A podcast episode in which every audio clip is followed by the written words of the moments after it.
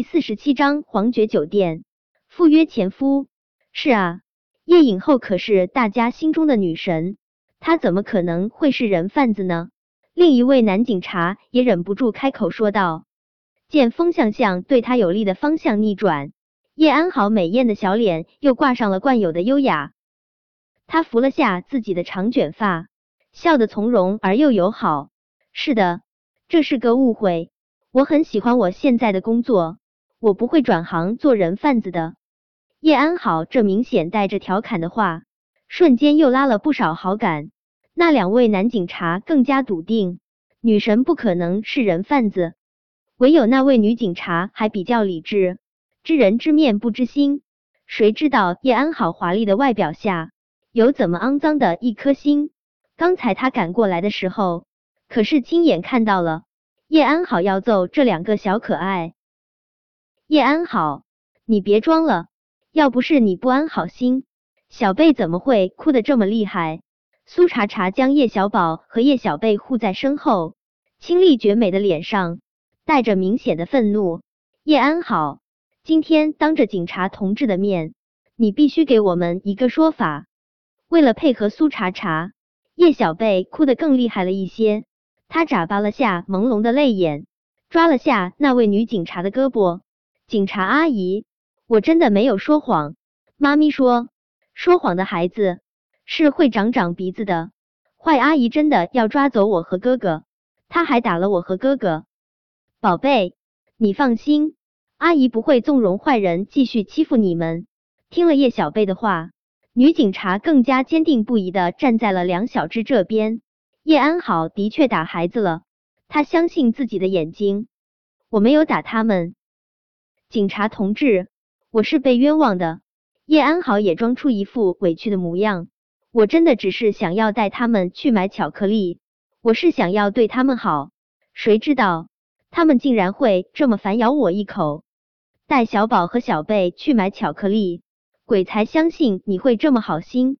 苏茶茶白了叶安好一眼，随即对着警察说道：“警察同志，我相信你会为我们主持公道。”这两位男警察面面相觑，一时也不知道该说些什么才好。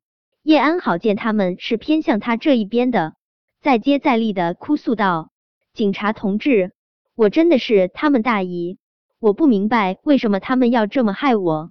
现在的孩子到底是怎么了？为什么这么小就已经有了这么恶毒的心思？警察同志，你们要为我做主啊！说完这话，叶安好还狠狠的瞪了叶小宝和叶小贝一眼，无凭无据，单凭叶小宝和叶小贝几句话，警察怎么会相信他叶安好是人贩子？光鲜亮丽的影后和人贩子实在是差距太大，他今天很容易就能全身而退。我们恶毒。沉默了许久的叶小宝忽然开口：“嗯，是我们恶毒，逼着你欺负我们。”说着，叶小宝就打开了手中的手机。叶小宝按下按键，手机中就响起了叶小宝冷冰冰的声音：“放开小贝。”随即。手机中发出的，则是叶安好的声音。别担心叶小贝了，你先担心下你自己吧。臭小子，你敢说我脑子进水？今天我先让人挖了你的脑子。接下来，叶小贝的声音带着明显的愤怒。叶大婶，你敢欺负我哥哥，我跟你拼了！叶安好的声音阴冷到了极致。完全不似他在公众面前摆出的那副大气高贵的形象。还有你说话这么难听，我今天会亲手割了你的舌质头。手机最后发出的声音也是叶安好的声音，他的声音听上去甚是气急败坏。臭小子，你竟然敢耍我！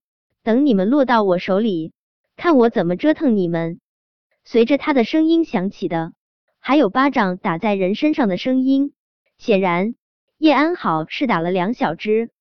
关掉录音，你快点儿给我关掉！叶安好怎么都没有想到叶小宝那么精，还悄悄录了音。他伸出手，想要把手机从叶小宝的手里抢过来，但是他的胳膊被女警察结结实实抓住，他无法扑过去抢手机，手机中的声音戛然而止，现场的风向却是完完全全调转。那两位将叶安好奉之为女神的男警察看了叶安好一眼，眸中再也没有了粉丝对偶像的崇拜，满满的只有说不出的失望与厌弃。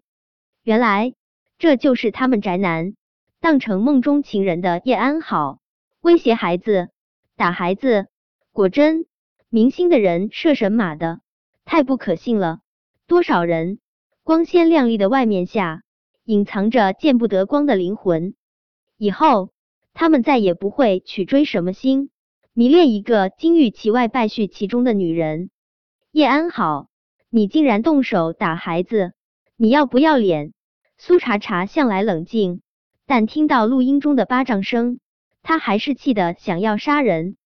在监狱的时候，他的孩子惨死在腹中，他是真心把梁小芷当成是亲生儿女疼的。叶安好这么欺负他的宝贝，他不能忍，挖脑子、割舌质头、折磨孩子。叶小姐，请问这就是你作为一位影后的修养？女警察的声音中带着明显的讽刺。我今天不管你是影后还是皇后，你虐待孩子。还涉嫌拐卖儿童，你必须跟我去警局走一趟。我不去警局。叶安好用力想要挣开女警察的钳制，他最要脸了。他叶安好怎么能去警察局这种地方？他求助的看着那两个男警察，他们刚才是站在他这边的，他希望他们能心软帮帮他。那两位男警察对他那求助的眼神恍若未觉。他们几乎是异口同声的说道：“叶小姐，你涉嫌拐卖儿童，请随我们回警局配合调查。”我不去，我不去。叶安好使劲摇头：“我是叶安好，我叶安好不能去警察局。”叶小姐，请你弄清楚，你现在只是拐卖儿童的嫌疑犯。说着，警察不容分说的扣住叶安好的手，就按着他上了警车。叶安好的眸中翻涌着澎湃的恨意。上警车的刹那，他猛地转过脸，那眼神分明在说：“我不会放过你们。”刚才还哭着可怜巴巴的叶小贝，冲着叶安好做了个夸张的鬼脸，气得叶安好差点儿吐血。晚上十点，叶伟准时赶到皇爵酒店，在一楼大厅，他竟然看到了一个想都不敢想的人。